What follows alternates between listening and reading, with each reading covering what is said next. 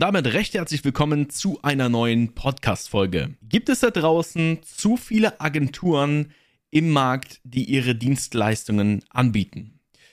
Egal ob als Webdesign-Agentur, egal ob als Online-Marketing-Agentur, die Facebook, Instagram, TikTok, Pinterest-Ads und so weiter schaltet, gibt es da draußen noch einige Unternehmen, die mit dir zusammenarbeiten möchten und dich auch als Agentur dringend benötigen.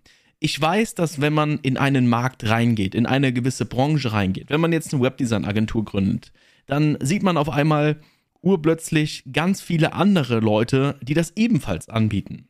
Und das ist natürlich völlig normal. Das ist wie dieses äh, Syndrom, dass wenn man irgendwie sich ein Auto kauft oder einer aus dem Umfeld kauft sich ein Auto, dann fällt einem dieses Auto vermehrt häufiger, wenn man unterwegs ist, auf. Das ist völlig normal. Und so ist das halt eben auch, wenn du eine eigene Agentur eben gründest oder ein ganz anderes Business eben gründest, dann fällt dir das halt eben häufig auf, dass es auch noch ganz viele andere Leute da draußen gibt.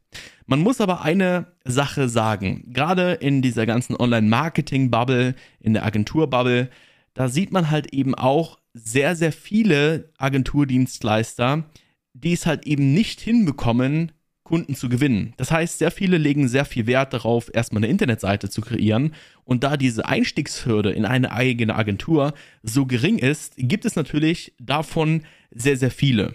Und es gibt auch noch sehr, sehr viele Internetseiten auf dem Markt und sehr viele Instagram-Profile von Leuten, die schon seit zig Jahren, zig Monaten gar nicht mehr existent sind. Und dadurch wirkt das enorm viel auf einen, wenn man sich damit auseinandersetzt. Aber schaut man sich mal diese ganzen Marketingagenturen an, fällt einem auf, dass es keine dominante Marketingagentur gibt in einem gewissen Bereich.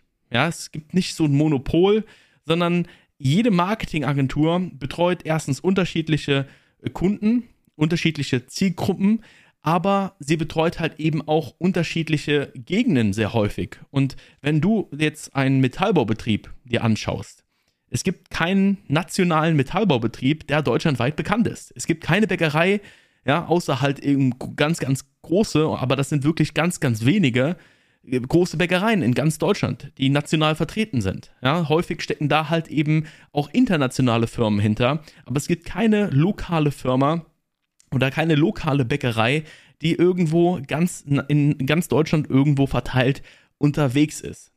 Und das kannst du dir eigentlich hier auch bewusst machen mit einer eigenen Agentur. Du wirst, egal ob du jetzt 2023, egal ob du 2024 eine eigene Agentur aufmachst, du wirst immer das Problem bei Kunden finden, dass sie es nicht hinbekommen, ihr Social Media anständig auf einem gewissen Level zu betreiben, dass sie es nicht hinbekommen, ihre Internetseite auf dem aktuellsten Stand zu halten, weil das sehr häufig bei den meisten Unternehmen da draußen als Projektarbeit gesehen wird. Die machen einmal ihre Internetseite neu, 2015 und dann denken die, das hat sich für das Rest ihres Lebens hat sich das erledigt.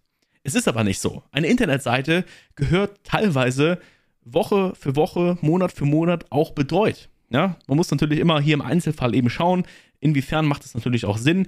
Aber jedes Wachstumsunternehmen, jedes Unternehmen, was daran interessiert ist, mehr Kunden, mehr Mitarbeiter auch aufzunehmen, muss eigentlich diese ganzen Medien für sich nutzen. Egal ob eine Webseite, irgendwie ein Blogbeitrag, wo man vielleicht den Endkunden als Metallbaubetrieb vielleicht erklärt, wie kann man jetzt vielleicht das Geländer putzen. Ja, das war bei uns zum Beispiel ein Thema. Wir haben immer dem Kunden, ähm, also ich bin ja gelernter Metallbauer, für, für die Leute, die es nicht äh, wissen.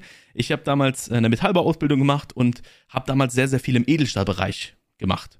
Und immer wenn ich dann auf der Baustelle war, haben wir immer bevor wir gefahren sind, dem Kunden noch so ein Spray gegeben, haben dem erklärt, wie man das Geländer putzt. Ja, ein Edelstahlgeländer muss man halt auch regelmäßig äh, reinigen, ähm, wegen Regen und so weiter und Kalkanlagerung und ne, Rost ist da nicht das Thema. Ne? Edelstahl kann nicht rosten, aber wie man halt das Geländer putzt. Und habe ich mir damals schon gedacht, okay, warum macht man nicht irgendwie vielleicht sogar eine Anleitung für den Kunden? Warum zeigt man ihm das? Ja, man kann ihm das ja zeigen, aber gibt ihm doch irgendeinen Input, wo er sich vielleicht im Nachgang nochmal informieren kann. Macht doch als Unternehmen einfach ein Video dazu, wie man das Geländer richtig putzt. Erstens ist es sau interessant für die Kunden, die sich das immer wieder anschauen können, aber es ist auch verdammt interessant für Leute, die das Unternehmen doch gar nicht kennen. Ja, die können vielleicht so auf das Unternehmen aufmerksam werden, finden das ganz sympathisch, merken, okay, das Unternehmen ist hier lokal irgendwie ansässig und kaufen deswegen vielleicht für 10, 20.000 Euro Geländer bei dem Unternehmen. Aber das verstehen halt sehr viele Unternehmen nicht und sehen das halt einfach immer nur als reine Projektarbeit wahr. Und was halt eben langfristig jedem Unternehmen auch da draußen schadet. Und da meine ich jetzt nicht nur Online-Unternehmen, sondern da meine ich wirklich, jedes Bauunternehmen, jeder Friseursalon, jede Bäckerei kann nur davon profitieren, wenn man sich wirklich vernünftig mit dieser ganzen Materie auseinandersetzt. Und gerade für dich ist es halt einfach dieser, dieser absolute positive Vorteil, dass wenn du dich halt mit dieser ganzen Sache auseinandersetzt, einfach einen absoluten Vorteil in den nächsten Monaten und auch Jahren einfach genießen kannst.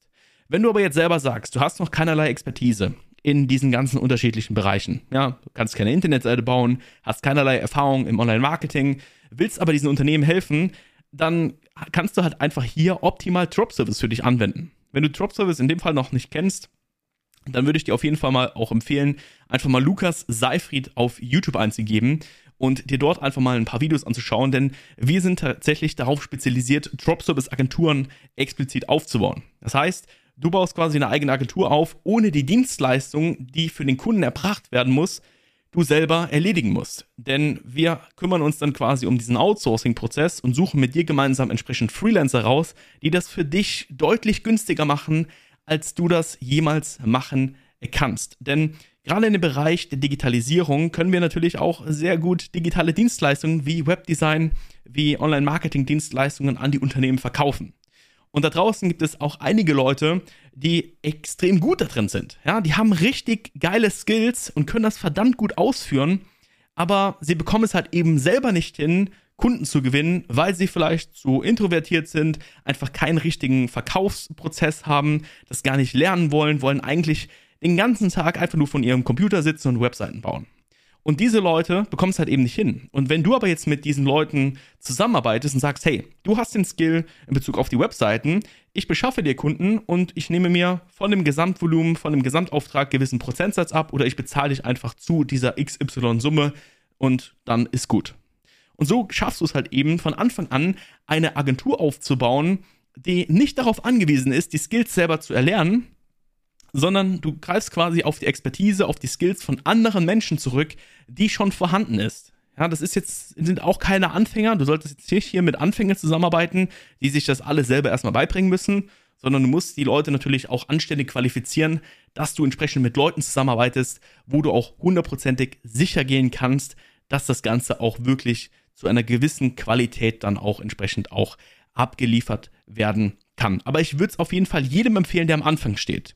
Was man natürlich langfristig betrachten kann, ist natürlich auch feste Mitarbeiter ins Unternehmen zu holen, weil das sich natürlich auch ab einem gewissen ähm, einem gewissen Auftragsvolumen äh, monatlich natürlich auch lohnt, dann einen festen Mitarbeiter ins Unternehmen reinzuziehen. Aber gerade für die, für die Einstiegshürde ist das so gering, weil du brauchst halt nur den Beraterskill, du brauchst nur den Verkaufsskill für die Dienstleistungen und das war's halt, weil du dir die Expertise für die Dienstleistung, für die Produkte einfach extern einkaufst von Leuten, die es günstiger können und noch deutlich besser als du. Deswegen, wenn du eine eigene Agentur startest, dann bau dir auf jeden Fall eine Drop-Service-Agentur auf, denn damit wirst du auf jeden Fall nicht so viel Risiko haben und vor allem auch nicht so viele Kopfschmerzen, denn wie gesagt, die Skills macht und übt eben ein anderer dann für dich aus, den du dann einfach hier unterm Strich dann äh, bezahlst. Wie gesagt, wenn du mehr darüber erfahren möchtest, dann folg auf jeden Fall hier diesem Podcast. Schau auch gerne mal auf Instagram vorbei. Da gebe ich auch immer sehr, sehr viel Mehrwert mit, auch rund um das ganze Agenturaufbau und natürlich auch Drop-Service-Thema. Und wie eben bereits erwähnt, auch gerne mal auf YouTube vorbeischauen. Einfach auf allen Kanälen Lukas Seifried suchen. Da wirst du auf jeden Fall schon fündig werden. Das war schon mit der Podcast-Folge. Ich hoffe wie immer, dass du einen kleinen Golden Nugget mit aus dieser Podcast-Folge rausnehmen konntest. Lass mir gerne eine Bewertung da, egal wo du auch immer diesen Podcast hier gehört hast. Das war's. Wir hören uns in der nächsten Folge. Bis dahin, macht's gut.